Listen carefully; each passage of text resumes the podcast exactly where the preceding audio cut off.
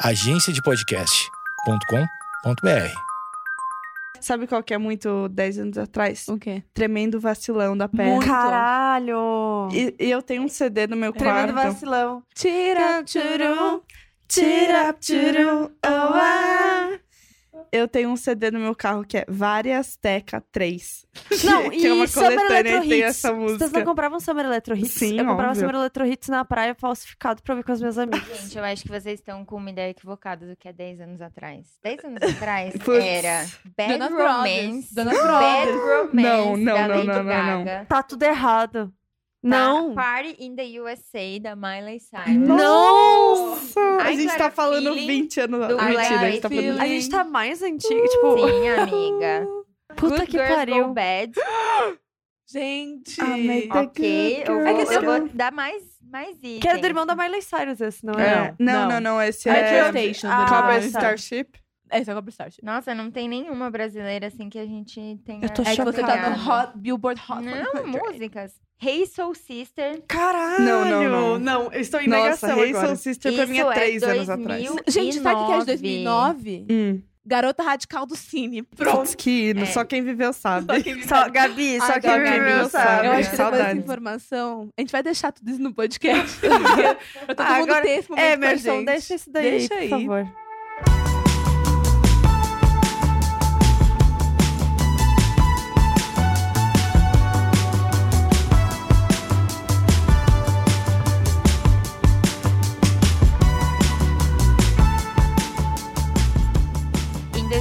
2009, eu tinha 19 anos e eu estava entrando na faculdade. Em 2009, eu tinha 14 anos. Uau. e eu estava no último ano do ensino fundamental. Que Oitava isso, série. amiga? Oitava série, em 2009. Gente, em 2009 eu tinha 13 anos. Eu acho que eu sou a caçula, né? Uhum. Eu acho, eu acho que eu tava na sétima série. Provavelmente, porque eu tava na oitava, no, no Gente. 14. E você, Estela, tá viva? 10 anos atrás, eu tinha 15 anos pra 16 e tava no primeiro colegial. Gente. É isso, gente. Eu sou velha, vou embora. É, o episódio de hoje ele é 100% nostálgico, direto do túnel do tempo. A gente basicamente vai fazer uma, um flashback desses últimos 10 anos da nossa vida e conversar sobre eles. É isso, né? Sim. Então, Então- quem quiser entrar nessa onda do túnel do tempo com a gente, é só seguir o meio fio, gente. Falando em Túnel do Tempo, tinha esse quadro no video show. Isso que eu queria falar. É, eu vou começar porque a gente notou aqui já que a gente tem uma noção muito esquisita do tempo do que foi 10 anos atrás. Perdidaças. Perdidaças achando que 10 anos atrás a gente tava dançando El Chan na boquinha da 10 garrafa. anos atrás Não, era esse anos aí tá 20 2000. anos mas- atrás. E não é bem assim. 10 anos atrás parece que foi ontem, Parece que foi ontem. mas faz 10 anos. É que eu acho que tudo que passou de 2005 pra mim, eu sempre acho que é meio que ontem. Não sei explicar. Eu tenho uma percepção meio estranha Pra mim, é tipo, passou sim. de 2010. É tudo ontem. Também. É. 2010 é muito ontem. não é Gente, outro dia eu falei que eu tinha 17 Nossa. Como assim, amigo? Errou um pouco. Gente, é porque eu acho que eu parei no 17, não sei. Daí me perguntaram quando você tem do 17, daí eu olhei, deu 24. que horror. Amiga, isso é bem estranho. É, isso é bem estranho. Não foi um ano que ela errou. Não, eu errei muito, mas sei lá. Porque às vezes eu fico pensando, falo, caralho, fazem, sei lá, 3 anos que eu fiz 15 anos e não fazem, sabe? Não fazem quase 10. Isso é muito doido. E eu acho que há 10 anos atrás, pelo menos eu, com 15 anos, eu tava numa idade bem importante pra mim, pra minha formação de caráter, Sim. porque era aquela idade, tipo, primeiro beijo, pelo menos pra mim, gente, que eu fiz as coisas um pouquinho, eu lembro que comparado com os meus amigos, eu fui meio que a última, a be- dar beijinhos na boca. E eu lembro, pra mim, foi uma época muito marcante ter meus 15 anos e foi muito difícil, assim, particularmente falando. Foi muito difícil, eu não sinto falta. Vocês sentem falta? É que eu tinha 13, né, gente? Eu, eu era tipo um É. girino. Esté tinha Tipo, quantos? 19. 19 anos. Porra. Mas é assim, eu, eu era muito ninguém. Provavelmente, posso estar falando besteira, mas você, Esté, se sente mais próxima do que você era 10 anos atrás do que a gente se sente agora. Ah, é. Sim. É. Principalmente Tony, esse Nossa. bebê.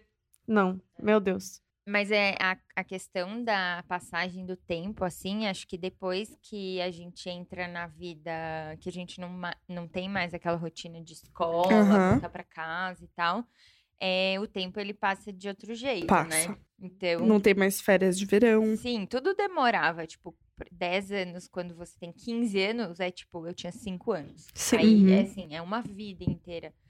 10 É. anos pra quando você tem 19 pra 29, ainda assim, é uma vida inteira que Sim. aconteceu, mas ah, parece muito mais curto o tempo. É verdade. É muito mais palpável, né? Porque acho que você já tava entrando numa coisa que você ia fazer pro resto da sua vida. Entre aspas, né? Tipo, entrando na faculdade. É que eu acho que é mais a questão de tantas coisas aconteceram que o tempo, ele. Não é que ele perde a importância, mas ele, tipo, todo dia você trabalha, faz isso, faz aquilo, faz aquilo, nananana, a sua vida passa muito mais rápido. Quando a gente tá na escola, a gente, tipo, vive, às vezes, dias de tédio, um dia lá que nada acontece. Vê não Malhação. sei o quê, É, saudades. é, 10 anos atrás, a gente tinha o costume de pensar que a gente era uma criança, né? Sim. E 10 anos atrás, eu, especialmente, já era uma adulta. Isso é muito maluco. Isso é muito maluco. Eu acho que também 10 anos atrás, eu pelo menos eu tinha a sensação de que eu ia. Nossa, eu tinha todo o tempo do mundo. Isso é muito louco. Uhum. É, eu, pra mim, é meio estranho de pensar em 10 anos, porque eu acho que um tem o fato de 10 anos atrás eu, eu tinha 13, que é, tipo, muito nada realmente. Uhum. Eu acho que as memórias que eu tenho de coisas mais marcantes talvez tenham começado a partir dos 15. Mas eu tenho a impressão de que, tipo, parece que os meus 18 anos fazem muito mais tempo do que os meus 13. Faz sentido o que eu tô falando? Faz. Uhum. Porque eu sinto que, tipo, como eu comecei a viver de fato depois dos 15, 16, parece que eu não era viva, né? Não é isso, gente. Mas é que, tipo, que eu comecei a, tipo, ter as minhas coisas, me formar como uma pessoa de fato. É, eu tenho a impressão de que quando eu entrei na faculdade, as coisas se tornaram muito mais marcantes do que antes disso. E, tipo, eu acho que é muito o que a Stephanie tá falando. Tipo, colégio, a gente tá muito ainda num processo de fazer o que os nossos pais mandam. Então, eu acho que a Antonella, de 13 anos, na verdade, ela era só uma replicação do que era minha mãe, provavelmente. Do que eram as pessoas que estavam, tipo. é, Ao seu redor. definindo a minha vida, na verdade. Porque eu ainda tava muito à mercê de decisões que não eram minhas. E. Eu acho que, tipo, a percepção de vivência também era muito nada a ver, assim, porque, tipo, ah, eu já tinha dado meu primeiro beijo, mas, tipo, foi tão ruim que eu passei muito tempo sem. Eu também, eu também, mas todo amiga. mundo. Então, e, e, tipo, foi bizarro, foi no fundo Você da deu seu Kombi do primeiro colégio. beijo com 13 anos? Não, eu dei com 12. Dei com 11. Cara. Eu também tinha 11. Aí depois eu fui Eu beijar de tinha novo, tinha quase. 14. Mano, eu dei meu primeiro com, com, com quase 15. E eu lembro que, tipo, foi um acontecimento na escola. Porque eu era, tipo, a última. E bateram A palma perder na o festa. bebê. Ai, Perderam o amiga. bebê, sim. Foi. Ai, amiga, eu também passei por humilhações públicas É, beijando. então. Também. Acho que, to... acho Acho que que não, né? Gente, é. É. meio que foi uma coisa meio, é, parabéns, Estela, mas não precisava, sabe? tipo, Nossa, eu não, eu tirei o bebê de um menino, eu não sabia. Não, Ai, não, amiga, porque... que tudo. que engraçado. É porque eu era rápido, Bebê, tá? o termo Gente, bebê eu vou fazer é aqui muito um, engraçado. um túnel do tempo constrangedor e um pouco triste. Toca o menor violino do mundo agora. Eu era apaixonada nesse menino, eu tinha 14 anos. Eu não tinha, tipo, beijado ninguém desde os meus 11. Eu era super apaixonada nesse menino. E aí, um belo dia, ele era, tipo, popular e eu era a menina esquisita, né? Aí toca a música da Taylor Swift, You Belong With Me. E aí, eu gostava muito desse menino. Um belo dia, alguém veio me dizer: Ah, ele quer ficar com você. Tipo, pombo correr. Aí eu fiquei, nossa, uau, ele gosta de mim. Ai, que lindo, vamos ficar juntos para sempre. E aí, É. e daí, enfim, rápido é, resumo. A gente ficou, um monte de gente foi assistir. Ai, tinha dessas, né? Ficou, as pessoas ficavam gritando enquanto a gente estava se beijando. Ele beijava muito mal, mas assim, muito. Coitadinho. Ele ficou 10 minutos, assim, com a língua enfiada na minha garganta. Eu não conseguia respirar, mas eu amava ele, E né? você o falava, amor da oitava série. certo. É. E aí, enfim, isso aconteceu duas vezes, depois ele nunca mais falou comigo e começou a ficar com a minha melhor amiga. Nossa. Daí eu descobri que ele tinha ficado comigo só porque a minha melhor amiga tinha dito que não ia ficar com ele porque ele era BV. Então ele só, tipo, me usou Nossa. para perder o BV dele. Quando eu, Enfim, é isso, essa é a minha história. quando eu perdi o meu bebê, foi assim. Eu fiquei Ah. com o menino, e eu já era afim dele e tal, e eu fiquei com ele. Depois que a gente beijou, ele falou assim, meu, eu gosto muito da sua amiga. Eu fiquei, quê? Vocês É. querem saber a minha história de bebê? Hum. Tá, é- é- não é há 10 anos atrás, é há 11, mas... Eu era apaixonada por um menino que se chamava Lucas. Ele era de outra turma, mas a gente pegava a Kombi do tio Cláudio pra voltar pra casa do tudo. colégio. E aí, ele me mandou uma mensagem por MSN perguntando se eu queria ficar com ele. E eu não tinha entendido bulhufas e eu perguntei pra minha mãe, mãe, eu posso ficar com ele? Que, fofa, fofa. que fofa. E eu, tipo assim, eu tinha a sensação de que eu queria muito, mas eu não tava entendendo o que, que tava acontecendo. direito. Ai, que E bonitinho. eu acho, coitada da minha mãe, ela, tipo, eu lembro dela muito ponderada, me falando assim, filha, eu acho que tu é muito nova pra isso, sei que... mas ela devia estar explodindo por dentro, porque, tipo, caralho, minha Nossa, filha. eu acho muito. É, realmente é muito cedo, né? Muito cedo. Sim. E aí, foi isso. Porque eu fico. eu sempre achei que ah, eu perdi o bebê tarde. Mas na Amiga, eu verdade eu acho acho que que, foi a tá hora tudo certa. certo. é Não, que eu, eu é. fui Acho que tarde que é comparado com os meus mesmo. amigos, mas, tipo assim, eu tinha noção do que eu tava fazendo, sabe? Sim. Tipo. E talvez tenha sido melhor assim mesmo, sabe? Tipo. Deixa eu perguntar uma coisa pra vocês. Hum. É, o que, que vocês acham que vocês tinham, ou eram, ou algo que pertencia a vocês há 10 anos atrás e que vocês sintam que ainda permanece? É, eu acho que essa idade, 14, 15 anos, é a idade que forma um caráter. Assim, quando começa a formar o caráter da pessoa. E os meus 14 anos foram horríveis. Foi muito difícil, mas foi a, a época que eu entendi quem era a Júlia como pessoa. Quer dizer, um pouco, né? Porque acho que a gente continua se entendendo. Mas é quando eu aprendi a ser muito forte, assim. Isso é uma coisa que desde os meus 14 anos eu levo comigo. É um assunto muito que volta muito na minha terapia. Que é tipo, como eu me não me- me blindei de um sentido mal, de um sentido ruim. Eu me blindei pro mundo Sim. com 14 anos. Eu acho que essa é uma coisa que eu carrego até hoje. É, quando eu tinha 19 anos, foi quando eu entrei na faculdade, né? Eu acho que, tipo, os 19 eu ainda é, era muito a pessoa que acabou de chegar do interior e tal, e vai começar a sua vida na cidade grande. E depois eu fui muito perdendo umas coisas, assim, que eu achava, né, que não faziam sentido. E hoje eu, eu sinto que eu meio que retomei essas coisas. Então, eu sinto que quando eu tinha 19 anos, eu tinha. Eu era muito apegada à minha história de vida, assim, a minha trajetória, a minha família, o interior, as coisas que eu vivi ou que eu não vivi. E que depois disso, dos, sei lá, dos 20 até uns anos atrás, eu meio que tentava me distanciar para meio que caber num, numa expectativa ou num padrão das pessoas que estavam ao meu redor. E eu acho que eu, na verdade, recuperei isso para Stephanie de hoje, que é ter essa esse olhar para minha história e para minha trajetória que eu tinha muito quando eu tinha 19, tipo, o De meu volta às origens. é, que eu tinha muito, isso era muito fresco, tipo, eu tinha acabado de chegar e eu falava e eu, eu não tinha, não tinha vergonha de falar da- das minhas coisas. E depois eu fui meio que ficando um pouco, não sei nem se a palavra é vergonha, mas eu, eu fui meio que é, deixando, tipo, isso nas sombras e evidenciando outras coisas, assim. Mas eu acho que, que isso é uma coisa que eu tinha e é uma coisa meio de ser muito empolgada com as coisas que eu achava legais, porque eu não tinha, ou, não- ou porque eu nunca tinha visto. Que depois eu também fiquei, nossa, isso é muito brega, eu ficar tão. Ai, uau, nossa, que legal isso. Deslumbrada. É. E hoje eu, tipo, sou muito assim. Só que eu acho que com essa. Não o deslumbre do. Nossa, que foda Sim, isso que sim. eu tenho, mas, tipo.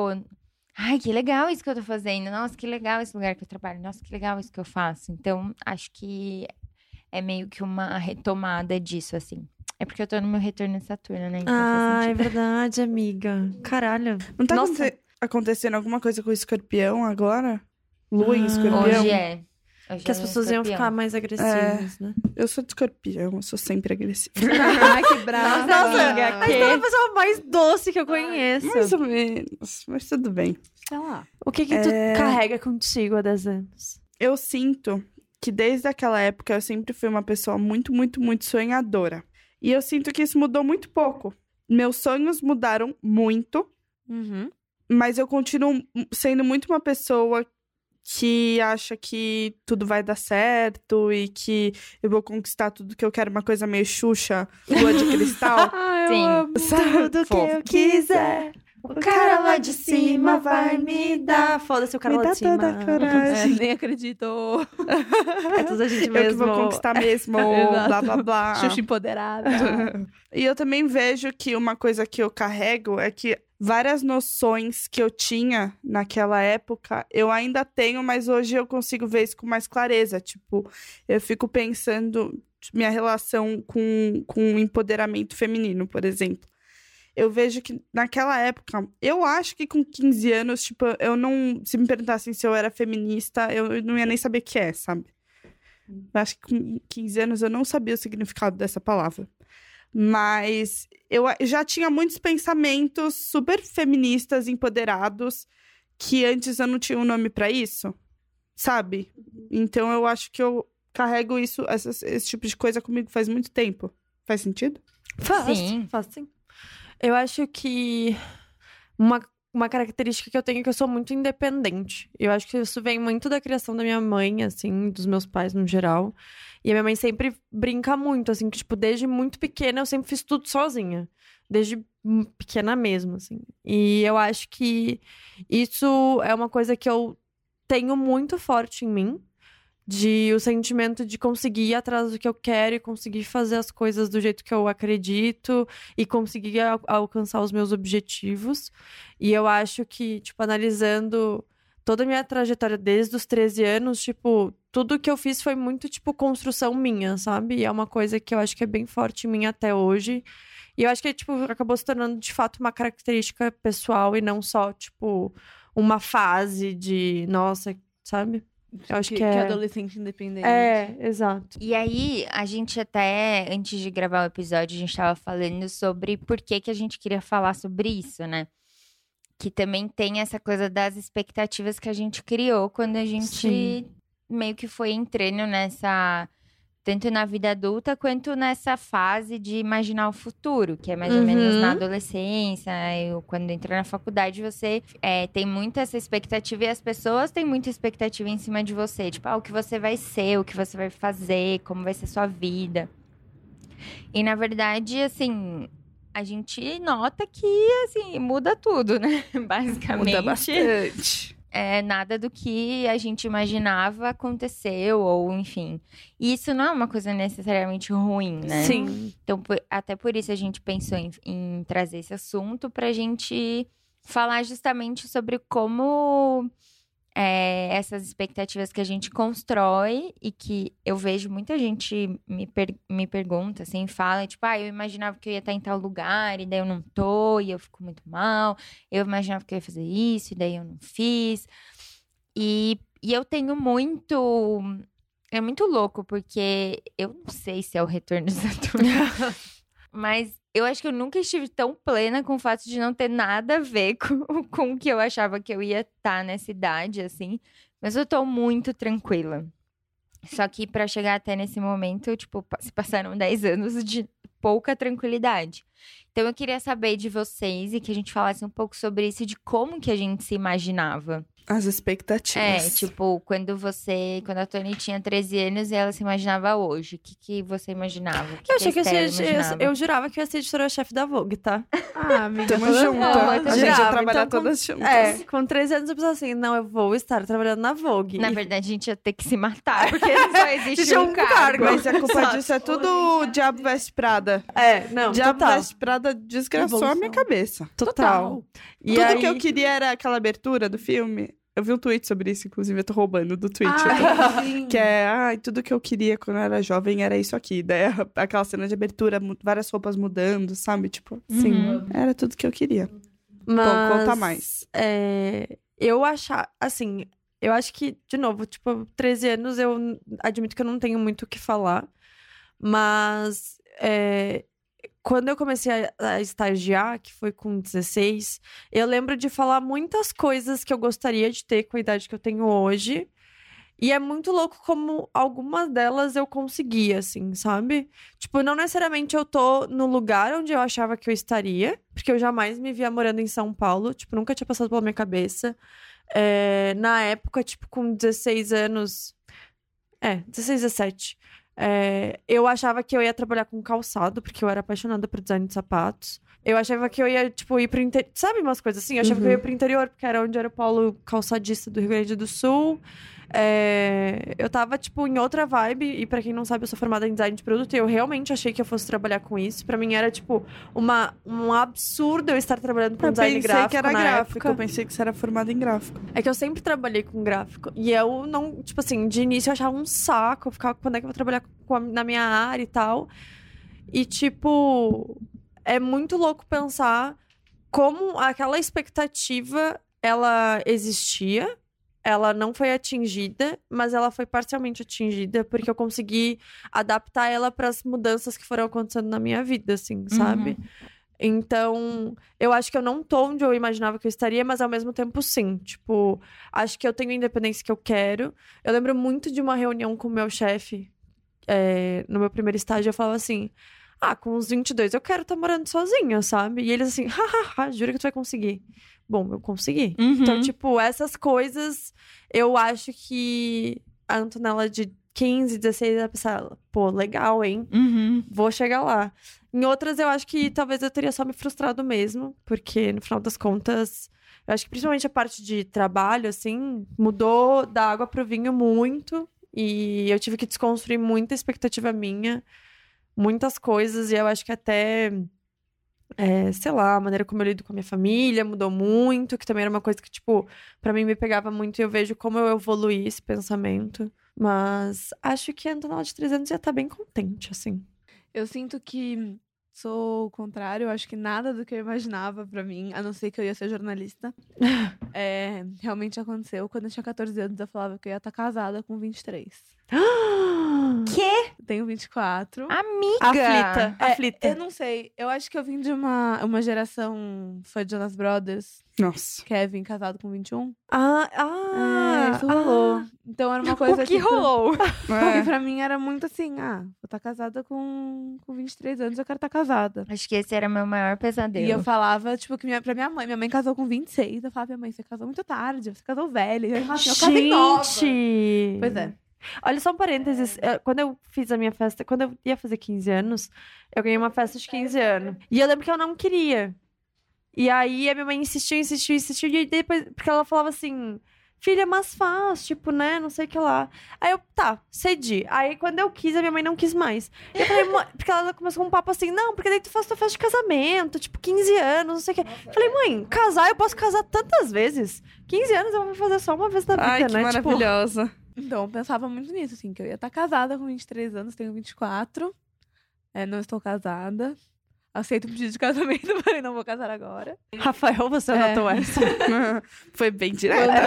eu- um, A única coisa que eu tinha certeza da minha vida, assim, óbvio, eu também queria ser editora-chefe da, da Vogue. Na verdade, eu queria ser. hum, Eu queria ser o que a Adriane Yoshida era na, na Capricho. Hum, sei. Que é o quê? Era diretora de arte. Ah, tá. Era o que eu queria ser. Eu queria ser isso na vida. Talvez na Capricho, talvez. Capricho nem É. existe mais. Eu ia dizer. Mas daí eu, eu, eu penso assim, é, eu sempre quis trabalhar com moda. E eu estou envolvida no mundo da moda desde muito cedo por causa da minha mãe.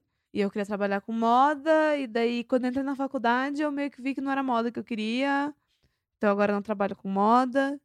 Eu não trabalho diretamente com jornalismo, porque o mercado faz isso com a gente. Mas é isso, assim. Eu acho que a Júlia de 14 anos ia estar muito feliz que a Júlia de 24 não está casada. É, eu E acho também que sim. não está trabalhando com moda, porque ah, eu não sei. É um, mercado, é um mercado difícil, gente. É. A Estela pode falar. A minha mãe implorou pra eu não fazer moda. Sério? Implorou. Ela falou, filha, faz o que você quiser, não faz moda. Moda não dá futuro. Eu falei, mãe, se eu conseguir bolsa Aí tu integral foi na jornal, FAP... fazer jornal. Que, que minha mãe fez também e acha uma bosta. Ela falou, porra, trocou seis meia dúzia. E daí eu falei, mãe, se eu passar na FAP com bolsa integral, Ou com alguma porcentagem de bolsa. Dela, não, daí tudo bem, daí a gente pode pensar, mas você vai ter que passar alguma porcentagem de bolsa. Na FAP, você recebe bolsa até o décimo lugar Sim. da Daí classificação vai, geral. vai diminuindo o valor da sua bolsa. É. Acho que a menina que tava em primeiro e segundo era da minha sala, sabia? Sério? Aham. Eu passei em décimo primeiro. Caramba. Eu falei, ah, não vou fazer de novo vestibular, não. Não preciso. Deve ser jornalismo mesmo. Eu quero saber de você, Stella. Ai, respira fundo, né? Bom, com 15 anos eu já sabia que eu queria fazer moda. Eu decidi que eu queria estudar moda com uns 8 anos, sem zoeira. Eu também, amiga. Eu te- tinha os meus desenhinhos de roupinha, daí eu escrevia Estela Estilista com I. E, e era muito bonitinho que eu escrevia, tipo, uma setinha, tecido brilhante aqui, sabe? Era bem fofinho. fofo. E eu nunca mais pensei em fazer outra coisa. Eu achava um sonho é, fazer moda. E que engraçado, essa semana é, dei um passo bem longe de toda a minha expectativa de trabalhar com moda. Eu tô saindo do meu trabalho com moda e repensando tudo isso. Então eu tô num momento bem. be- que, que, que a Estela com 15 anos nunca acreditaria, sabe? E, e eu também queria ser a, a Anne Hathaway no Diabo Veste Prada. Aham. Eu tinha uma expectativa que com 25 anos eu com certeza não estaria mais morando com os meus pais, e eu ainda moro. Ah, e eu acho que eu tinha uma coisa muito filmes da Disney, umas expectativas muito surreais e que eu achava que, tipo, só sonhar era o suficiente, Uhum. sabe? Tipo. É... Gabriela engraçado. Monteiro. É, exatamente. Era tipo. e- engraçado porque, tipo, eu não lembro dos meus pais me, me deixarem criar essas expectativas, mas assim.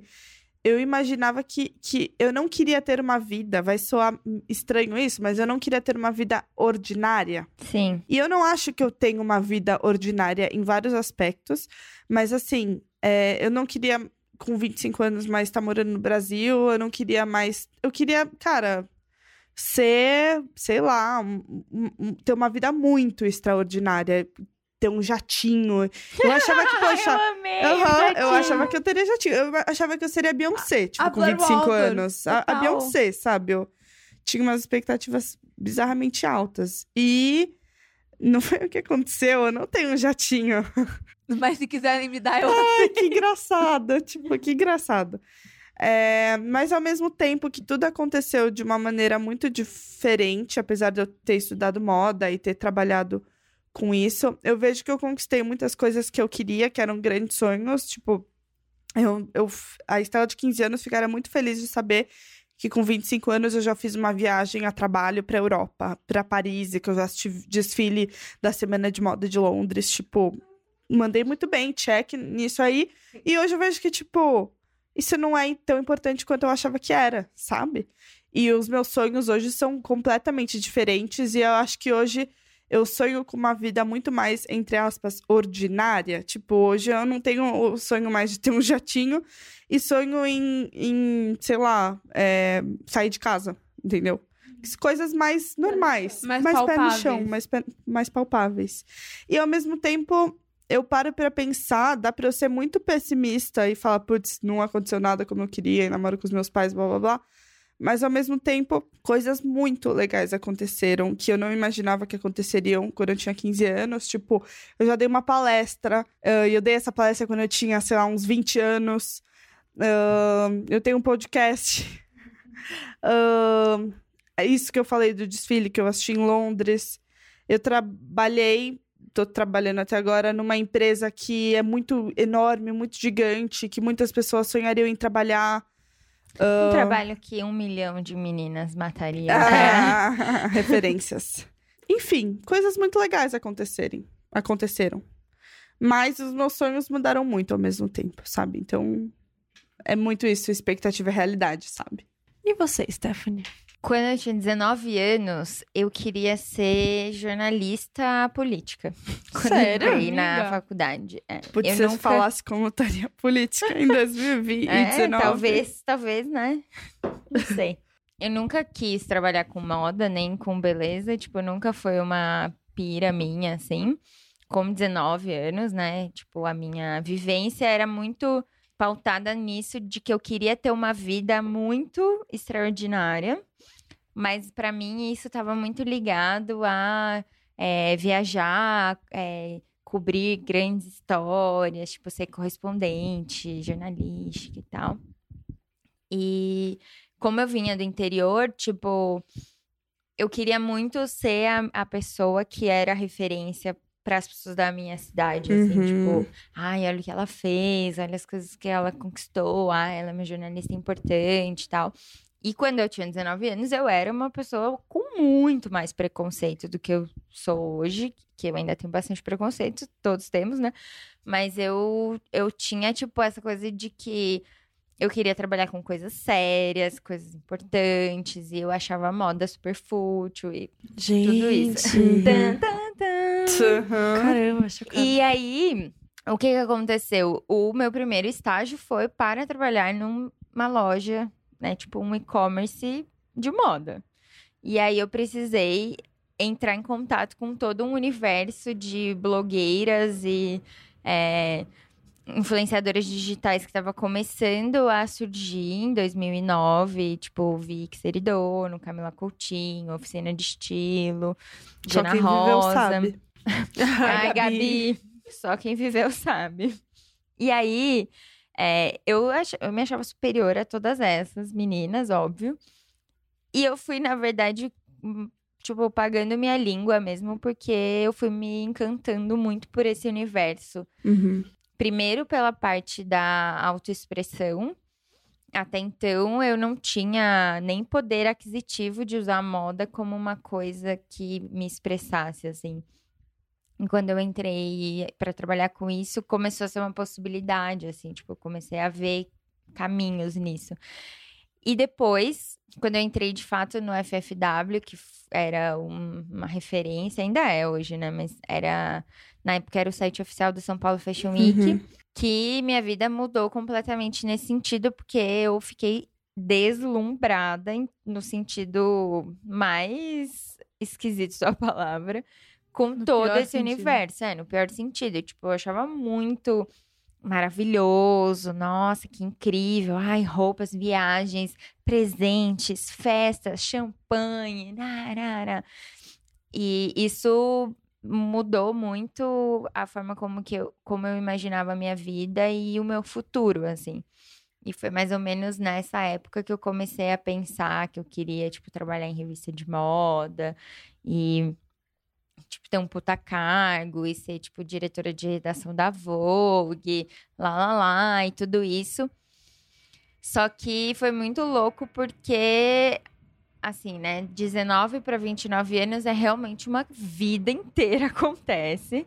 E Acho que é onde mais acontece. é onde né? mais acontece. E eu tive o meu momento de, tipo, dias de luta, dias de glória, e dias de luta e dias de tristeza. Dias de luta É. e dias de luta. É. Então, é, o que eu queria falar era hum, que eu tive meu momento ascensão e queda. tipo, eu fui. Eu vivi coisas muito legais na minha profissão. Eu, tipo, fui vista e falada como, ai, uma jornalista é, prodígio. Tipo, quando eu tinha 22 tudo. anos, eu era editora de beleza de uma revista. E, é, e assim, depois eu não era mais. E isso pra mim foi muito louco. É um baque meio estranho, né? Sim. E foi aí que eu comecei a Porque colocar tu em deixa de ser nova e É, tu só tá trabalhando. é, você deixa de ser a primeira a fazer É. isso, ou o prodígio, ou tipo, ai, um nome para ficar de olho, e não sei o que. Você só vira uma pessoa normal fazendo coisas. E eu não queria ser normal, eu queria ser especial, eu queria ser extraordinário, eu queria ser a referência na minha Uhum. cidade. É, e quando todas essas coisas foram passando, eu entrei muito em crise mesmo, de ah, o que que, por que que eu faço isso que eu faço, o que que eu quero. E quando eu tinha 19 anos, o meu sonho com 29 anos era, tipo, ter um puta cargo, ganhar muito dinheiro, é, fazer muitas viagens, ter muitas roupas chiques, pagar minhas contas muito bem, tipo, Sobrar dinheiro restaurante chique. Eram coisas muito materiais. E hoje a gente até falou, né? Ah, sei lá, se a gente pensasse o que, que a gente queria daqui 10 anos. Eu não faço a menor ideia, mas tudo pra mim hoje, de verdade, não é um discursinho, tem a ver com sentir que eu tenho algum propósito na minha vida. É muito uma coisa interna estou fazendo algo que me satisfaz internamente, que me dá um propósito, por mais que não seja a coisa mais incrível da vida, mas tipo, eu tô feliz Mas tem que ser incrível pra isso. ti, no final das contas. É, tô feliz fazendo isso. Tem pessoas legais trabalhando comigo. No fim do dia, eu me orgulho do que eu tô fazendo. É sobre isso, assim. E isso, pra mim, é a maior mudança de todas da minha percepção nesses 10 anos, assim, o que que era esse sinal desse sucesso, porque eu tinha muito, ah, eu quero ter sucesso. E olha como é louco também, porque há 10 anos atrás, é, a relação de idade e sucesso para aquela idade definida era muito diferente. Porque, por Sim. exemplo, a gente tinha 13, 14, 15 anos e, na verdade, com 25 a gente já deveria estar casado. e aí, porque naquele período, 25 Uhum. anos parecia muito mais adulto do que é hoje em dia, sabe? Sim. E aí, hoje, é, a nossa percepção ela foi mudando conforme as coisas foram mudando junto, mas assim, é isso, tipo, cara, 25 anos é os novos 15, talvez. 17. Sim. Mas vocês não acham isso um pouco assustador? Será que, tipo, isso é normal? Eu acho Amiga, que é claro. incrível. Porque, assim, Sei. pensa como as vidas eram pautadas em, tipo, A nascer, expectativa crescer, de vida se era mais baixa, reproduzir, tudo era. ter uma Sim. família e morrer, sabe? Tipo, deixar herança pros filhos. Tipo, Antes, hoje a gente tem muito mais É. possibilidade de viver e de fazer coisas por muito mais tempo, sabe? pra complementar o que a Estela falou, Uhum. tipo, antes 30 anos, 30 anos era meia idade, porque a gente morria com 60. Exato. Hoje não faz Exato. sentido a gente pensar os 30 como ponto de virada da sua vida. Tipo, ah, depois daqui é ladeira abaixo. É, Na verdade, a exato. gente, tipo, tem muita ladeira para subir ainda. Os 30 são os novos 20. E eu acho que a gente também tá caminhando para que a gente consiga passar mais tempo. é, Como é que eu posso dizer isso? Tipo, eu tenho a impressão de que daqui a um tempo a gente não vai entrar na faculdade tão cedo. Então as coisas elas vão se estender, verdade. sabe? Sim. Tipo, a gente ainda tá naquele. A gente participou daquela ideia de que, nossa, a gente tem que sair do colégio e entrar na faculdade direto. Tipo, essa, essa ideia também já tá mudando. Sim. Então a gente se forma, vai começar, as pessoas vão começar a se formar mais tarde, vão começar a entrar no mercado de trabalho mais tarde, ter independência financeira mais tarde, e, é- e eu acho que a expectativa de vida e de qualidade de vida também vai se estendendo cada vez mais, sabe? Uhum. Ao mesmo tempo, vocês não se assustam em ver meninas de 15 anos com cara de 20? Como assim? Ah, na internet, tipo assim. Às vezes você abre o Twitter, daí tem um RT de uma foto de uma menina que ela tem 13 anos e ela tem cara de 18. Sim. Tipo, as Sim. meninas. ah, Sim. acho Mas eu acho que são no mas acho que são coisas descoladas. Porque eu acho que isso, principalmente relacionado às mulheres, é tipo a adultilização, não sei Sim. qual é a palavra, das mulheres, sabe? E essa é, pressão de que a gente seja madura antes do tempo. Uhum.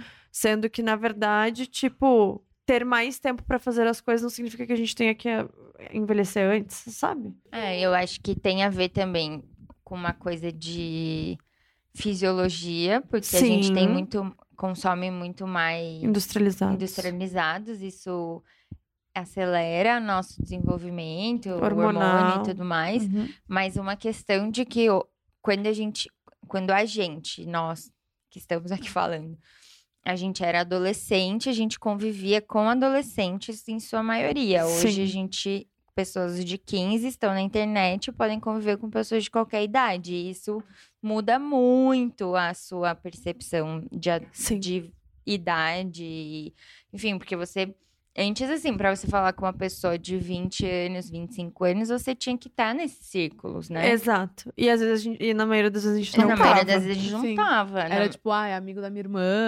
é. Exatamente. Meu primo mais velho, tipo, um troço assim. Hoje não, hoje é- você pode falar com pessoas literalmente de qualquer idade, de qualquer lugar do planeta. É, o que é um pouco assustador às vezes, Sim. mas faz sentido, assim. Mas esse é um comentário que eu até ia fazer meio fora do nosso planejamento, mas só uma. Que eu, eu penso muito nisso às vezes. Como é, como é diferente a forma que a gente tem de se comunicar com outras pessoas, né? Tipo, 10 anos atrás, eu tinha um fake no Orkut. Mas, gente, 10 anos atrás não tinha WhatsApp. Não, Exatamente. Não a gente usava MSN. Não, e era aí muito a não louco. tinha nem gente Instagram. não tinha nem Não tinha nem Instagram. E assim, Orkut, né? MSN, Orkut E a gente não passava tanto tempo usando essas Não, ferramentas. você não essas tinha no seu celular, né? Não, tipo, Nem eu não tinha, celular. Eu tinha celular? Eu Tinha, mas eu ele tinha, não mas tinha. era- Mas o. Com, Ah, não tinha nada. Tinha 10 anos SMS. atrás, eu acho que o primeiro celular mais smart que surgiu foi o iPhone. Blackberry também. É, É, mas o Blackberry, não verdade. tinha nada de Tinha BBM. Instagram. Não, nada. Que era tinha. tipo um tinha WhatsApp. BBM, Que era é que- tipo um WhatsApp. Era Não, uma e a gente São não tinha, Paulo. tipo, dados no celular. Não. Isso era caríssimo. Sim, era, Era pré-pago. Você- Normalmente a gente tinha que ter amigos que tinham a mesma operadora pra não precisar pagar mensagem. Aham. Se fosse o Exato. caso de mandar mensagem. Não, em 2010 eu lembro que eu, foi- eu ganhei meu primeiro Blackberry. De 15 anos eu ganhei um Blackberry.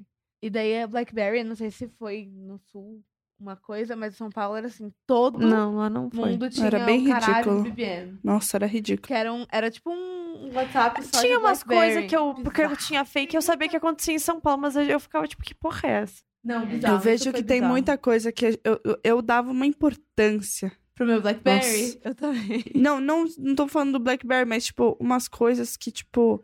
Eu lembro que com 15 anos tinham as festinhas de 15 anos, e eu lembro que teve uma vez que eu não fui em uma por algum motivo, e eu.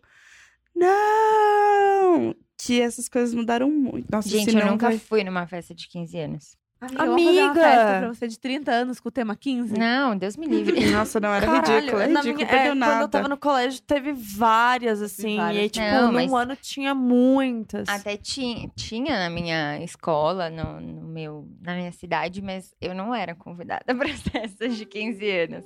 A primeira, Amiga. eu fui numa festa de 15 anos faz, sei lá, uns 3 anos atrás, quando minha prima fez 15 anos. Daí eu fui. Caralho. E Nossa, daí eu me senti muito tipo, uau, é isso? Uma festa de 15 anos. Parece uma festa de casamento. É, É a mesma coisa, né? Só que é uma pessoa só. Dança É, uma pessoa dança com príncipe. Dança, aí o DJ toca. E bebida e comida de graça. é. Era muito. Nossa, eu não sinto a menor falta. Não sinto a menor falta dessa época. Foi muito difícil pra mim mesmo. E eu sinto que eu era convidada pra muitas festas. Eu era uma das 15 amigas de. Sei lá, eu devo ter sido uma das 15 amigas de uns. de umas sete festas. E eu sinto muito que eu era aquela pessoa que, tipo, era amiga de todo mundo, mas que ao mesmo tempo não era. Não, não que eu não, não, não fosse amiga das pessoas, mas ninguém me considerava tanto no final das contas, sabe? Eu era aquela pessoa muito neutrinha e, e eu era a menina que os meninos ficavam muito amigos e eu ajudava eles a beijarem todas as meninas e nenhum me beijava. Mas 15 anos, ninguém era muito amigo de ninguém. Porque, é, tipo, não mesmo. eu lembro que na época dos- da, da minha festa, minha mãe falou assim: Eu tenho certeza que daqui três anos você não vai estar falando com nenhuma dessas pessoas. Mas vocês estão? Não tô também. Nossa, eu, o meu ninguém. melhor amigo é o meu melhor amigo desde aquela época. Oi, Daniel. Ah, te eu amo. sou fã do Daniel. Ele sempre comenta nossos Ah, episódios. e o Daniel, ele é, é muito fã da gente. O Daniel é, tipo, um- uma das pessoas que mais me apoia em toda a minha Querido. vida, sabe? Tipo, todas as decisões que eu tomo. Gente, Nossa, a minha não tenho- adolescência foi muito diferente da de A minha vocês. também. Não, a minha também. Mas a gente pode gravar um episódio de Sobre adolescência. um Sim, dia. sim. Mas vocês. A pergunta é: vocês têm amizades que vocês têm desde mais de 10 anos? Eu não tenho muitas, não, viu? É Eu assim, tenho Também não. eu tenho de faculdade, que eu achava que eu ia ser muito amiga das pessoas. Eu, tipo, converso, mas eu não tenho nenhum melhor amigo da época. É, meus, me- minhas pessoas, tipo, meus amigos são amigos é, que eu conheci por outras coisas, muito até, tipo, ou trabalho, ou não necessariamente trabalho. Mas assim, eu não tenho amigos de É, infância, do colégio, assim. assim, eu também não tenho ninguém, na verdade. Da faculdade, sim. Tipo, as os meus amigos mais próximos de Porto Alegre, que são, tipo, os meus melhores amigos, são pessoas que eu não falo todos os dias, mas que eu sei que eu posso contar e. E eles, só que eles vieram da faculdade, não do colégio. Mas igual a faculdade já faz um, um tempão também, né? Sim. Então, É, os meus são. Eu tenho uma amiga de dois, na verdade, de 2008, que eu sou muito amiga até hoje, que é a Bárbara. A gente também não fala todo dia, mas acho que a gente não precisa. É. Amiga, falar todo dia é uma coisa muito maluca. Exato, é bizarro. E daí, em 2010, a Ansaldi, que acho que quem me segue sabe. Quem me segue sabe. Que é muito minha amiga. E daí depois eu tenho amigas que eu fiz durante o colégio, mas não por causa do colégio. mas era o por- período, né? É, mas sim por todas as outras coisas que eu me envolvi durante o colégio, exatamente por ter tido uma pré-adolescência e uma adolescência tão difícil no meu colégio, assim. Eu queria perguntar uma coisa, que é, na verdade, assim, é, que a gente tá falando dos 10 anos, tipo, ah, a gente sai da escola e daí a gente tem que entrar na faculdade e tal. Das expectativas também que, tipo, existiam da família de vocês para o futuro de vocês e tal, porque também, né, a gente sempre faz esse recorte, que é muito importante, mas também essa coisa da gente ter essa ideia do que a gente vai ser quando a gente vai, quando a gente crescer, tipo, o que, que a gente vai ser na, na vida adulta e tudo mais, depende muito do ambiente que a gente estava inserido, né? É, tipo, para mim, na verdade, fazer faculdade era um sonho, mas não era uma realidade. Eu só, meus pais não fizeram faculdade. Tipo, na minha família, eu sou a única da minha família inteira que fez uma faculdade pública. Enfim, um milhão de coisas. Mas, tipo, a minha a expectativa da minha família em torno de mim para, sei lá, a minha idade hoje era completamente outra. Tipo, as pessoas na minha do meu entorno, tipo, elas vão trabalhar, tipo, nem faziam faculdade, iam trabalhar no, no caixa de supermercado, caixa de loja de departamento, essas coisas assim. Então, isso influencia muito também no quanto a gente coloca de peso nas coisas que a gente queria fazer e o quanto, tipo, as coisas significam também, eu acho, né? Sim. É, a minha família ela é bem antagônica. A minha parte de. A minha família, por parte de pai, foi uma família muito rica em Porto Alegre, que faliu. Mas, assim, é, os meus avós não fizeram faculdade, sempre valorizaram muito isso. Então, tipo, era uma obrigação que todo mundo fizesse faculdade. Tipo, era, não passava de obrigação estudar. É, já a família da minha mãe foi sempre muito, muito pobre, muito humilde. E foi aqueles casos de, tipo assim, ah, os, a os pais faleceram, os filhos foram doados para os tios, digamos assim. É, e a minha mãe foi a primeira dos irmãos a fazer faculdade, e depois dela só mais um tio que fez, então ainda assim é uma situação de muito, muito mais complexidade e dificuldade que minha família paterna. Mas eu acho que justamente por isso também, para minha mãe, assim, fazer faculdade não é mais do que uma obrigação, é meio que o mínimo.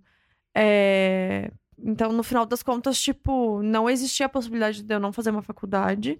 É, inclusive, eu não ter passado na federal foi bem caótico, porque, tipo assim, como assim tu não passou numa federal?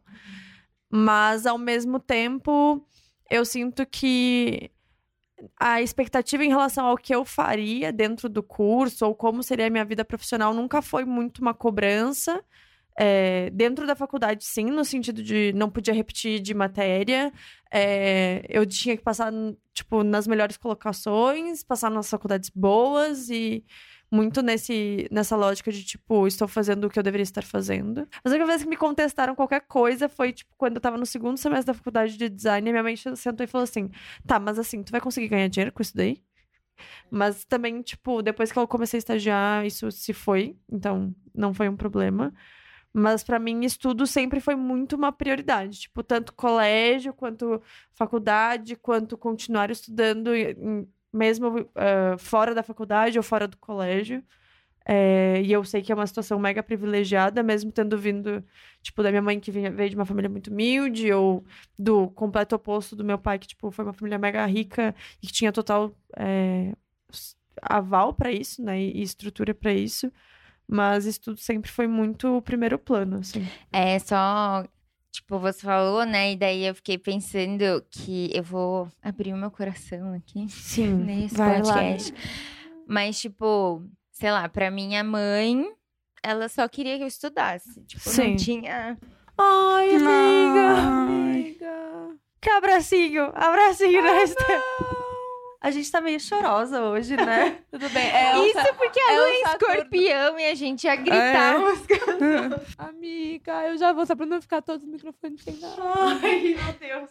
Não, Não, é- ficar aqui do lado. Eu e a Vai. Stephanie vamos dividir Vamos o dividir o microfone. microfone. Eu estou aqui, você pode ficar. Não, é porque eu acho que, tipo, é. Pode chorar. Gente, primeiro choro do podcast. Tipo, é muito louco, porque eu acho que a gente se coloca muitas expectativas. E às vezes, tipo, pros nossos pais ou pras pessoas do nosso redor, a gente só, tipo, fazer o que a gente gosta ou as coisas que a gente quer, tipo, às vezes eles falam que isso não é suficiente ou não sei o quê, Uhum.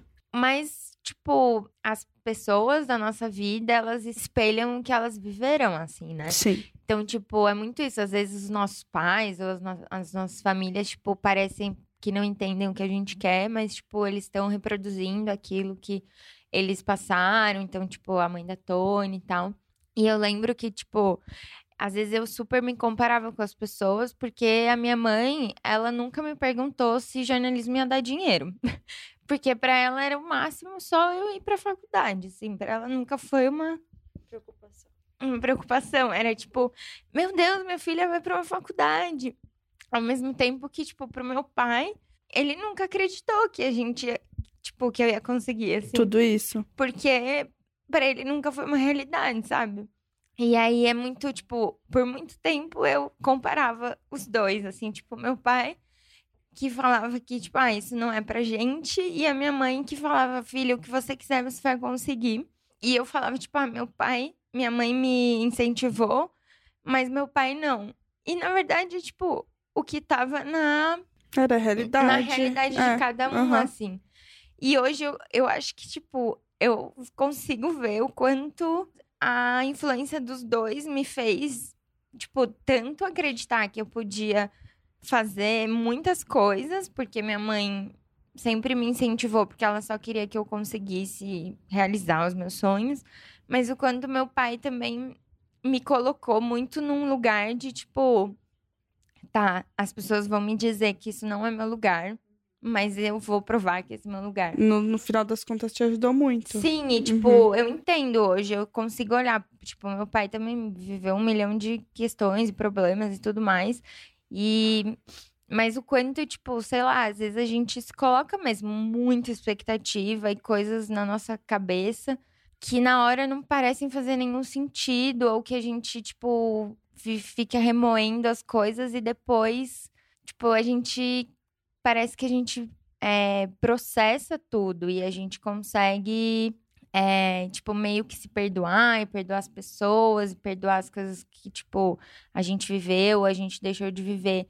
E acho que essa coisa do tempo, ela é muito importante para isso. E quando a gente faz esse- essa análise do, de onde a gente tá, é, eu acho que é muito legal a gente fazer essa análise mesmo. Porque é tipo a gente conseguir é, se perdoar, sabe? Tipo, se- é, E perdoar per- as pessoas e também. perdoar as pessoas e, tipo, tirar um pouco esse peso de cima Uhum. da gente, sabe? Tipo, Sim. hoje eu tava. Enquanto a gente tava falando, eu tava pensando, tipo, cara, sei lá, realmente, do, da, a, da onde eu vim, ou das coisas que eu tive, a- apesar de todos os privilégios que estão ao meu redor, assim, tipo, é muito louco tudo que eu conquistei. E que mesmo se não fossem coisas materiais, assim, é tipo coisas de aprendizados e de vivências, assim. Então, acho Sim. que quando a gente olha pra trás e faz essa essa análise e olha com uma gentileza e não com, tipo, esse olhar da escassez, Uhum. assim. Tipo, ah, eu queria ser isso e não sou, eu queria ter isso e não tenho. É tipo, tá, o que que me rodeava naquele momento que a gente... Por que que eu queria ter tudo isso, sabe? Tipo, sei lá, eu queria ter um monte de coisas materiais, porque eu não tinha um monte de coisas materiais. E daí hoje eu vejo que, tipo, Depois de foda-se. ter, É, foda-se. claro, né? Hoje eu tenho muitas coisas materiais e tudo mais, mas eu tenho muito o suficiente e tudo mais, e o que vier é lucro. Mas eu entendo que o que eu queria não era, tipo. Na época, o que eu queria era porque eu queria ter coisas e ter o dinheiro e tudo mais. Mas é porque eu achava que isso ia me dar um- uma sensação de realização, assim. É que às vezes a gente coloca é, moldes às nossas expectativas. Sim. Pra que a gente entenda que a gente chegou lá, sabe? Exatamente. Sendo que daí a gente chega lá e a gente fica tipo. Era isso? Será que era Uhum. E será que era isso mesmo, assim, que eu queria? E eu acho que é muito normal a gente botar esses moldes, principalmente falando de dinheiro, sabe? Uhum. É muito Sim. normal você projetar assim, puta, daqui 10 anos eu quero estar ganhando tanto e não eu quero ter conquistado XYZ. É. Porque é algo também que vem dos nossos pais, né? Porque querendo ou não, eles fornecem muitas coisas pra gente por causa do dinheiro. É, sabe que por muito tempo Se minha mãe ouvir isso, enfim, né? Acontece. É, por muito tempo eu, tipo, me comparei muito à minha mãe. Ah, eu também. Porque, assim, a minha mãe, ela realmente era de uma família muito humilde. Ela perdeu a mãe muito cedo. Ela sofreu bastante quando ela era mais jovem. E aí, ela, com 18 anos, ela foi pra Porto Alegre, tipo, com uma mão na frente e outra atrás, sem um tostão. E com 22 anos, ela já tinha comprado apartamento, comprado um carro. E, tipo, trabalhando três turnos, criando a minha prima, porque a minha tia acabou engravidando muito nova. Minha, minha mãe pegou ela pra criar. E às vezes eu fico assim, cara, eu não sou metade do ser humano que ela foi, sabe? E aí, algumas das expectativas que eu tinha, eu acho que eram muito, na verdade, inclusive tentando trazê-la como um paradigma de coisas que eu deveria ter, porque se ela conseguiu com menos condições do que eu, por que, que eu não consigo, sabe? Ou por que, que eu não conseguiria se eu tenho tanto privilégio? E por muito tempo eu, tipo, isso foi um peso, assim, tipo, meio que um fardo. É, Mas ao mesmo tempo, eu acho que é isso que a Stephanie tava falando, de, tipo, entender também cada situação, Sim. entender as pessoas e também a forma como elas lidam com as coisas e lidam com a gente. Eu acho que principalmente em relação aos nossos pais, assim, de entender que também. Vou falar uma coisa meio cafona, mas assim. A gente nasce e eles nascem de novo como outras pessoas que são responsáveis por alguém, sabe? E entender que, tipo, eles também estão aprendendo conforme a gente aprende. E que, Uhum. tipo, se a gente é passível de erro, eles mais ainda, assim. É, e até assim, o que, que a gente tem que lidar hoje são coisas diferentes. Tipo, Exato. até né, o que a Estela tava falando, ah, hoje, os 30 anos dos nossos pais eram completamente diferentes, né, do que são os 30 anos hoje. Hoje a gente tem que lidar com questões é, mentais, de assim, a ansiedade, Sim. É, burnout, depressão, enfim, coisas que, claro, muita gente tinha também, Uhum. mas que hoje é, uma, é o mal do século, É, enfim. E não era falado, né? Não Era, é, tá sendo tratado de forma completamente diferente. Entrou no jogo a questão do é, faça o que você ama, ame o seu trabalho. Tipo, sei lá, os nossos pais trabalhavam porque tinham que trabalhar. Enfim, é, faziam coisa, não tinha muito essa coisa do. Ah, eu preciso ter um propósito, uma É, eu passei pela, pessoal. pela página do livro da Michelle Obama que ela tá falando com a mãe sobre o fato dela estar insatisfeita com a vida e com o trabalho e tudo mais. E aí a mãe dela olha pra ela e fala assim: primeiro tu tem que pensar em ganhar dinheiro, depois tu tem que pensar em ser feliz. E aí aquilo me deu um baque, assim, de tipo, Uhum. como a gente tá passando por um por uma geração muito utópica, sabe? E muito descolada da realidade, de achar que, tipo, a gente vai sempre se sentir. Como é que eu posso dizer? Que a gente precisa sempre se sentir pleno em relação a absolutamente Sim, tudo que a gente uhum. faça. Realizado. É, como se a gente estivesse, tipo, dentro de uma caixinha de veludo, assim, intocáveis, sabe? A gente não pode. é, a gente tem que, com 18 anos, ser CEO. A gente tem que, tipo, ganhar fortunas. Como assim eu não estou mandando no meu chefe? Ter um relacionamento bem sucedido. É, É, tipo. tá casada. É, desculpa, exato, gente. Desculpa, desculpa compartilhar o fato que eu queria Não, casar. mas eu acho que é muito louco, assim, tipo, porque pra minha mãe, cara, ela não tava real. Minha mãe é todo, tem tendinite nos dois braços, tipo, crônico, porque ela realmente tinha que trabalhar três turnos, assim, e vender sanduíche pra conseguir complementar a renda, entendeu? Uhum. Tipo, eu nem sei o que é isso. Não, o que você falou de comparar com os pais, eu sinto que eu comparo de uma forma muito profissional, dizendo. É, eu não. Acho que as minhas grandes, grandes dificuldades financeiras que eu passei na vida foi com a minha mãe quando ela ficou desempregada porque ela parou de me ver crescer. Assim. Daí ela ficou desempregada, só que eu era nova, então as coisas que eu lembro era cortarem a luz de casa, ficar sem TV a cabo, coisas assim, não, não foi nada muito. Minha mãe nunca me deixou faltar nada. Mas talvez eu, eu escolhi a mesma profissão que minha mãe. Minha mãe também é jornalista. A minha mãe, com 19 anos, estava no Guia Quatro Rodas. O que, que é isso? Desculpa, eu não sei mesmo. É uma publicação tá. de, de carro. Ah, tá. Só que dentro do Guia Quatro Rodas, há muito tempo atrás, tinha uma parte de crítica Ah, de tá. gastronômica, etc., muito forte. Era minha mãe tipo trabalhava guia nisso. Michelin. Ah, entendi. Legal. Tá. do Brasil. Daí minha mãe trabalhava com isso. Ela entrou nisso pelo curso Abril, que era o meu sonho fazer quando eu entrei na faculdade. E daí no ano que eu entrei, acabaram, acabou o curso Abril. É, depois a minha mãe foi pro Estadão. E pessoas que trabalharam comigo no Estadão foram estagiárias da minha mãe. Gente. Caramba. Muito maluco, né? A Adriana Moreira, editora do Viagem. Foi estagiária da minha mãe. Ela não acreditou quando eu falei que era minha mãe. então também tem isso, né, de, de ter, ter o mesmo trabalho de comparação. Só que minha mãe, com 25 anos, estava na Veja. E você tá com 25 anos na Veja num cargo bom é surreal. A Veja é o, é o maior veículo, é a maior revista semanal do país, né? Independente de ideologias, etc. Você Uhum. trabalhar na Veja é uma coisa surreal. Minha mãe foi da Veja pro Estadão de novo, pra Caras, etc. E nesse meio tempo eu nasci, ela casou com meu pai. Meu pai era fotógrafo, tinha um estúdio. Nesse meio tempo eu nasci, meus pais são separados, etc. E minha mãe fala, quando eu fiquei mais velha, ela falou que ela saiu do trabalho dela, ela tava na Caras na época, porque ela parou de me ver crescer. E isso me botou uma culpa muito grande. Eu falei, caralho, mãe parou de ganhar dinheiro por minha causa, sabe? Então eu sempre tentei fazer o máximo pra assim, pô, mas minha mãe com a cidade Fazer valer, né? Uhum. tava em tal lugar, sabe? Eu tô pedindo demissão de um trabalho. E foi em 2017, numa sessão de terapia, que eu tive que conversar com a minha terapeuta, assim, pra entender o que eu tava sentindo. Pra eu sentar com a minha mãe e falar assim, mãe, eu te decepcionei, sabe? E pra eu, pra eu trabalhar isso em mim e entender que, exatamente, o que minha mãe viveu... Minha mãe tem cinco... Desculpa, mãe. Minha mãe tem 56. O que minha mãe viveu há 30 anos atrás é completamente diferente do que a gente vai viver com 30 anos. Uhum. E do, o- do que a gente viveu com 14, 15 anos. É, é isso mesmo, assim, os ideais mudaram. É, agora tudo bem você começar a sua vida com 25. Não, e até assim, é, tipo, eu sinto que muito tempo eu fiquei com essa coisa, né, do, do... Eu tinha uma sensação muito ruim, assim, quando eu pensava nisso do meu pai não ter sido uma pessoa que, tipo, mega me apoiou quando eu queria fazer faculdade e tal. E tem essa parada que, tipo, às vezes, né, a gente não sabe o que tá passando na cabeça do- dos nossos pais, enfim, das pessoas que colocam expectativas na gente.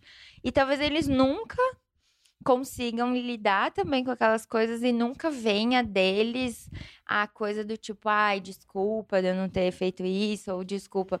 Mas é por isso mesmo que essa, essas pazes, elas, ela tem que ser feita com a gente, porque é o que tá no nosso controle. Então, Sim. Quando a gente, tipo, consegue fazer essas pazes e, e se descolar desse ideal ou dessa expectativa que alguém colocou pra gente em algum momento, a gente fica bem, assim. E daí você não precisa mais que, tipo, que você.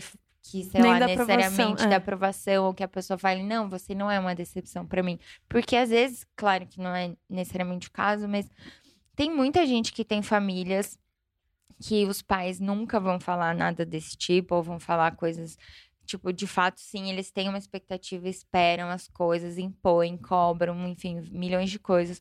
Ou outros pais que, tipo, não estão nem presentes, enfim, um milhão de coisas.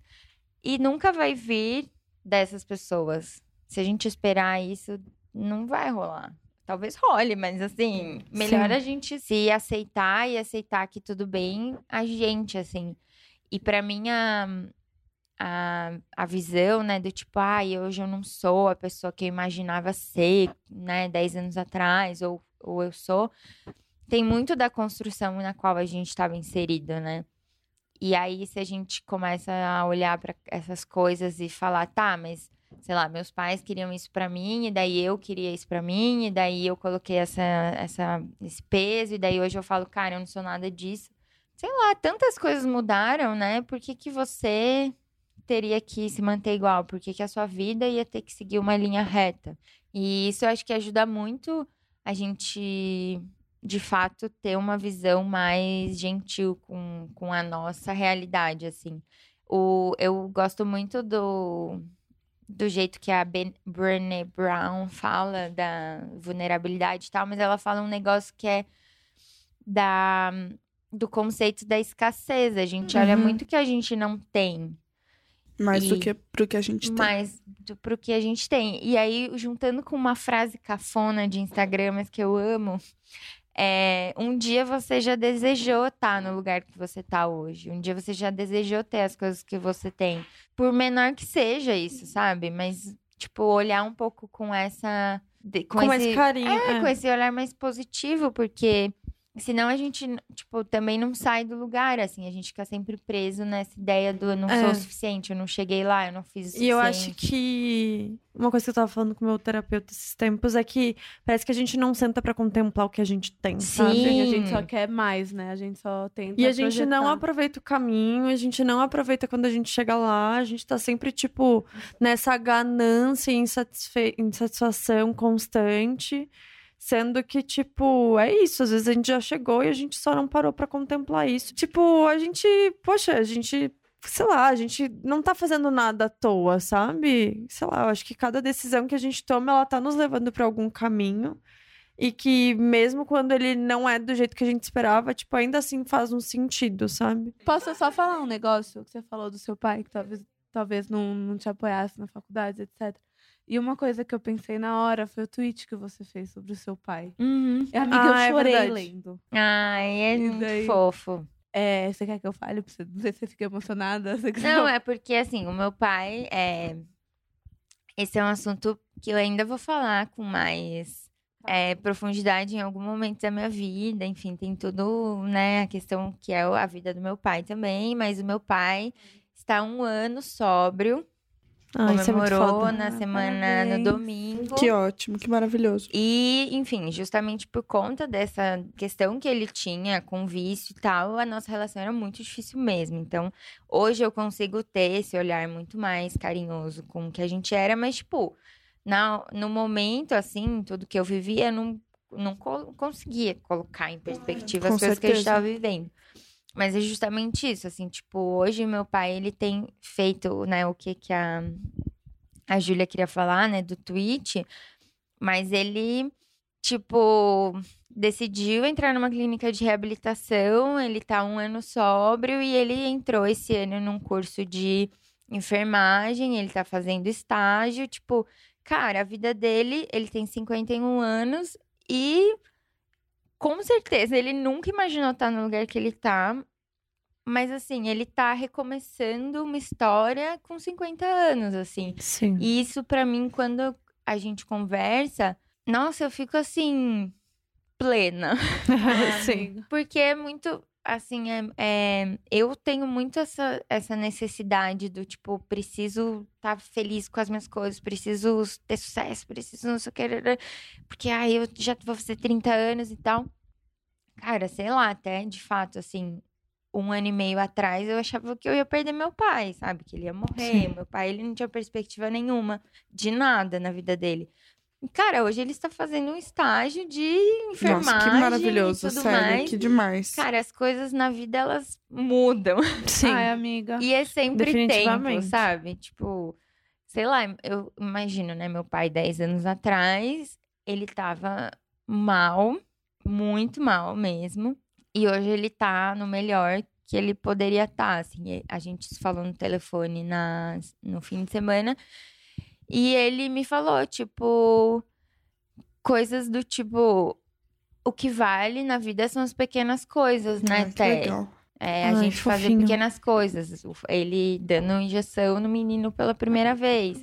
E o meu pai era uma pessoa muito de falar: "Ai, a gente não tem dinheiro, eu não tenho nada, eu não tenho uma profissão que dê dinheiro, eu não, não conquistei isso, eu perdi isso, eu perdi aquilo.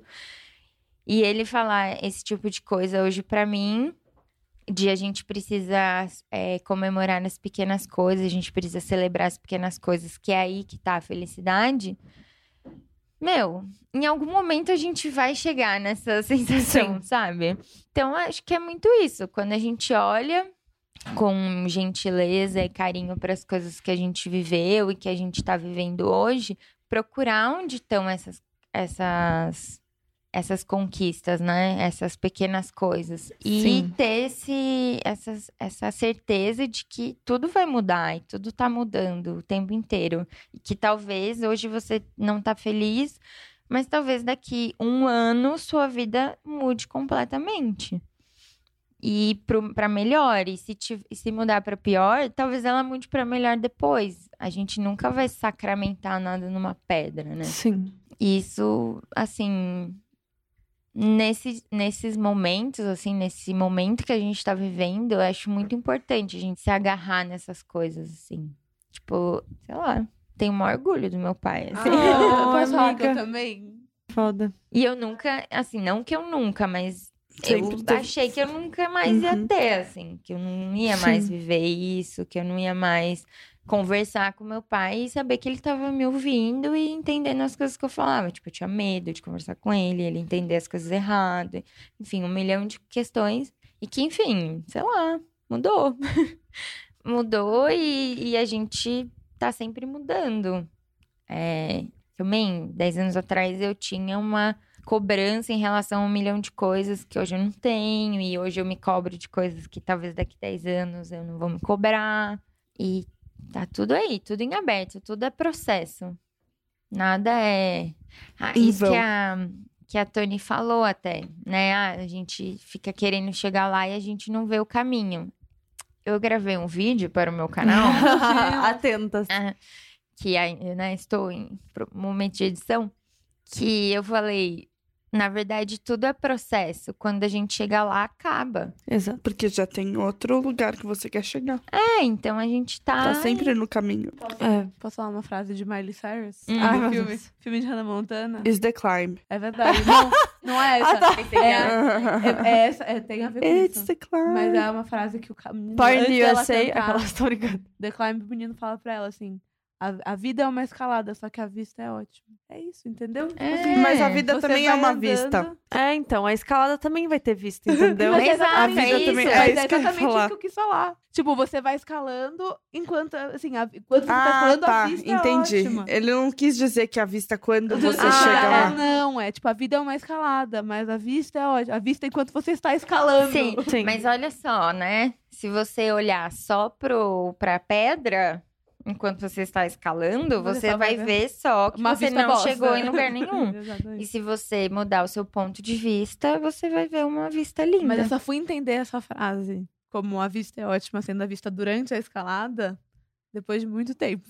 Mas é, acho que é E se mudar você o nosso entendeu ponto agora de só? vista, nossa perspectiva.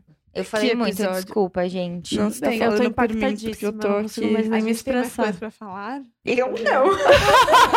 Até chorou a menina. Gente, eu acho que é isso, Eu assim. acho que é isso. Acho que a gente Agora- já falou bastante. Vamos finalizar com um recado que vocês dariam pra vocês É. mesma há 10 anos atrás. Ah, eu acho que eu diria pra Antonella, de 13 anos, que ela não precisa crescer rápido. E ser adulta é bem mais complexo do que ela imagina.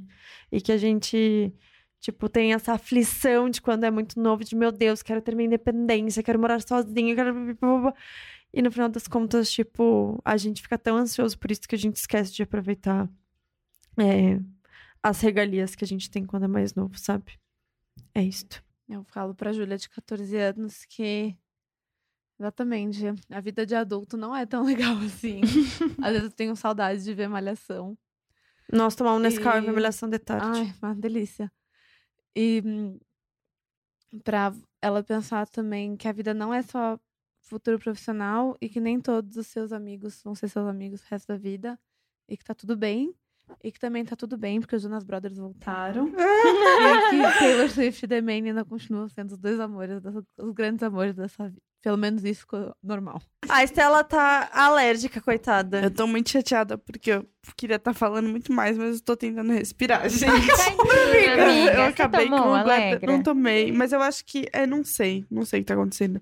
Mas eu acabei com o guardanapo da casa da Tony. Tudo Desculpa. bem, amiga. Tu trouxe chocolate, tá tudo bem. Esté, quer responder enquanto eu tento me recuperar aqui?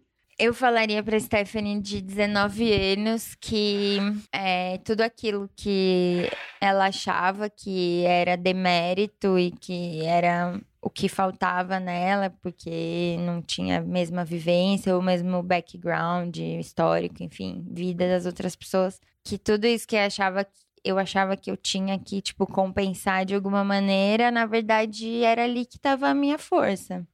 Nas coisas Nossa, que a eu vivi. Stephanie hoje tá só tiro porrada e bomba nos Exato, outros. a assim. gente vai começar a chorar aqui ao vivo, live. Eu tô ouvindo várias Nossa. coisas que eu precisava ouvir, viu? Não sei vocês, mas tá Ai, batendo não, aqui. Nossa. a lua em escorpião não tá fazendo a gente brigar. é eu mentira, tô. é mentira, a lua tá em câncer. Lua em escorpião é intensidade. Ah, eu tô é muito isso. Nossa, hoje, se a gente tivesse coletado todas as lágrimas, dava pra fazer uma piscininha. Dá. Dá. Gente. Mas acho que é isso que eu queria dizer. Bom, eu falaria pra Estela de 15 anos ah, fazer aulas de teatro e canto. Porque com 25 anos você vai se arrepender, porque você não vai. ta- Talvez não dê mais tanto tempo pra você ir atrás desses. Ai, que pesado. Ai, amiga.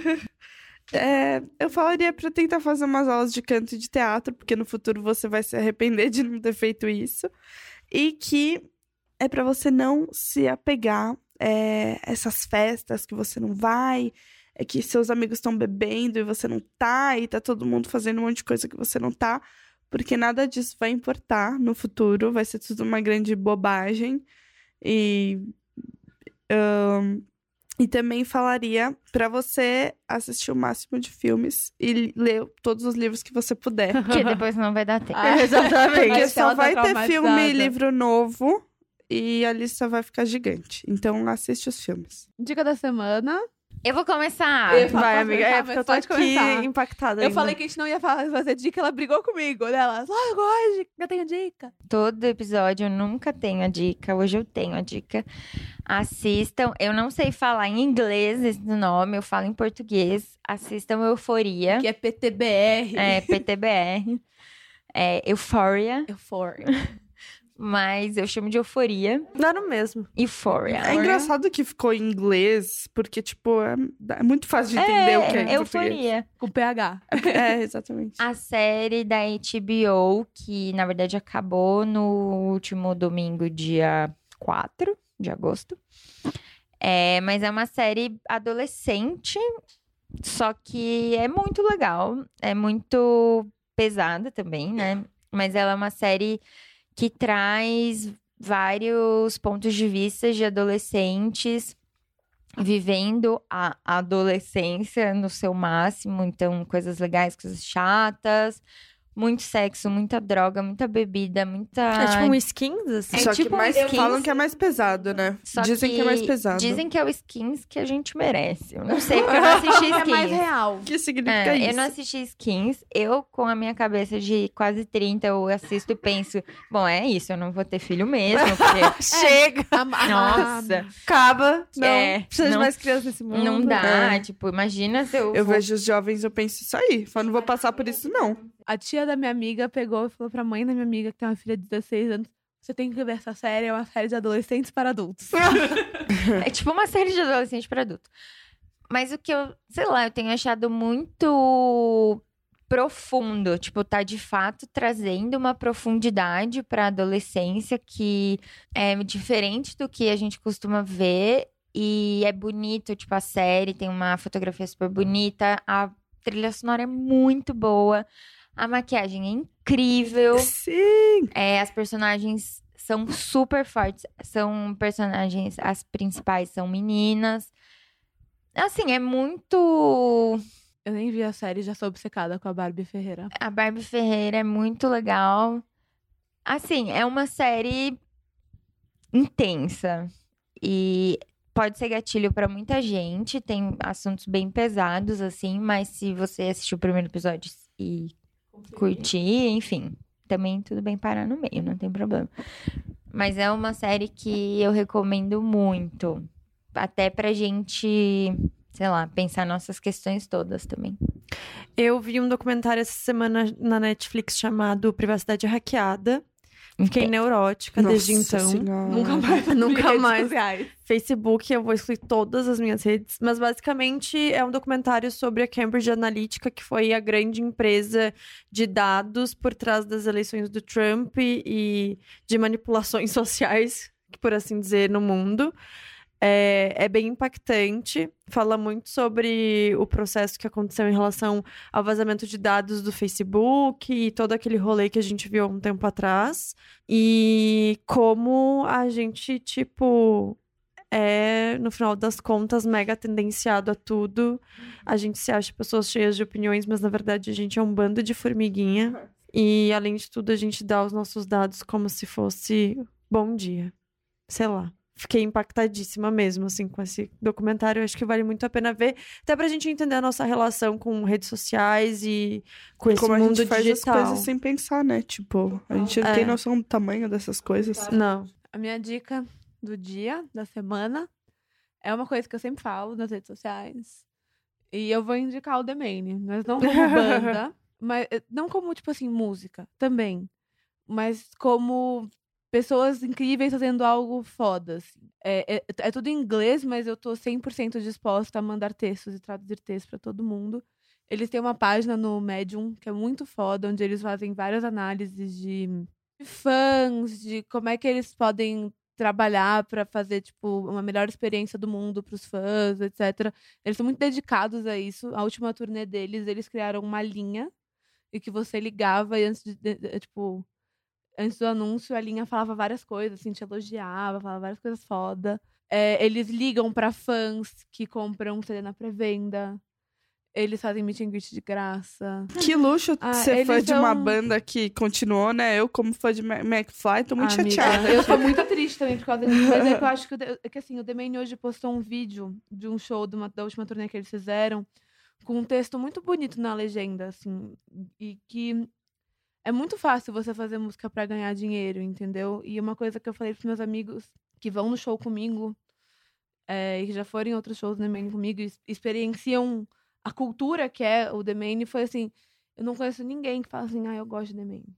Agora, assim, tipo, caralho, eu gosto de The Maine, eu conheço todas as músicas, ou a atitude dos caras é muito foda, porque é isso, entendeu? Então é mais, é mais por isso. Não só por causa porque a música é muito boa, mas por eles. E daí eu tô disposta a traduzir o que quiserem, se quiserem. Eu acho muito engraçado e legal que há mais de 10 anos. Tipo assim, eu, já que a gente é fã de 10 anos, né?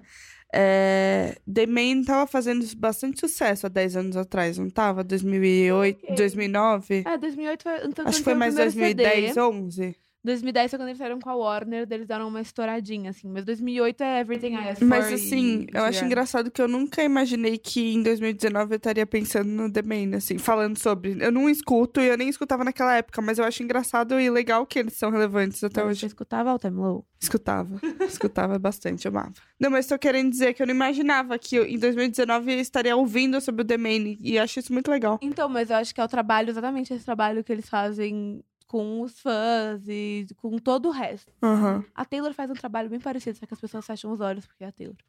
Só pra deixar claro.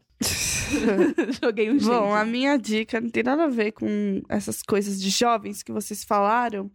É, eu assisti Poderoso Chefão esse final de semana e a minha dica é não desse filme, mas a minha dica é das pessoas pararem para assistir alguns filmes clássicos, Uhum. que são clássicos e são filmes famo famosíssimos por um motivo. E assistindo Poderoso Chefão, eu fiquei pensando nisso. A gente tem tanta coisa nova o tempo todo que às vezes a gente só precisa parar e assistir alguma coisa antiga que é muito importante. E é isso, acho que essa é a minha dica. Faz Amei. sentido? Eu tô Sim, muito, eu tô muito Eu achei bom. tentando, eh, tentando falar e nostálgica e sabe quando você assiste e fala, meu, que filme sensacional, sabe? Agora a gente vai falar as redes sociais enquanto eu canto Glamurosa de 2002. Eu sou Hello Underline Sunshine no Twitter e eu sou C-H-E-Z Underline Noelle, N-O-E-L-L-E no Instagram. Eu sou Ju Ribeiro de Lima no Twitter e no Instagram. Fácil, sim.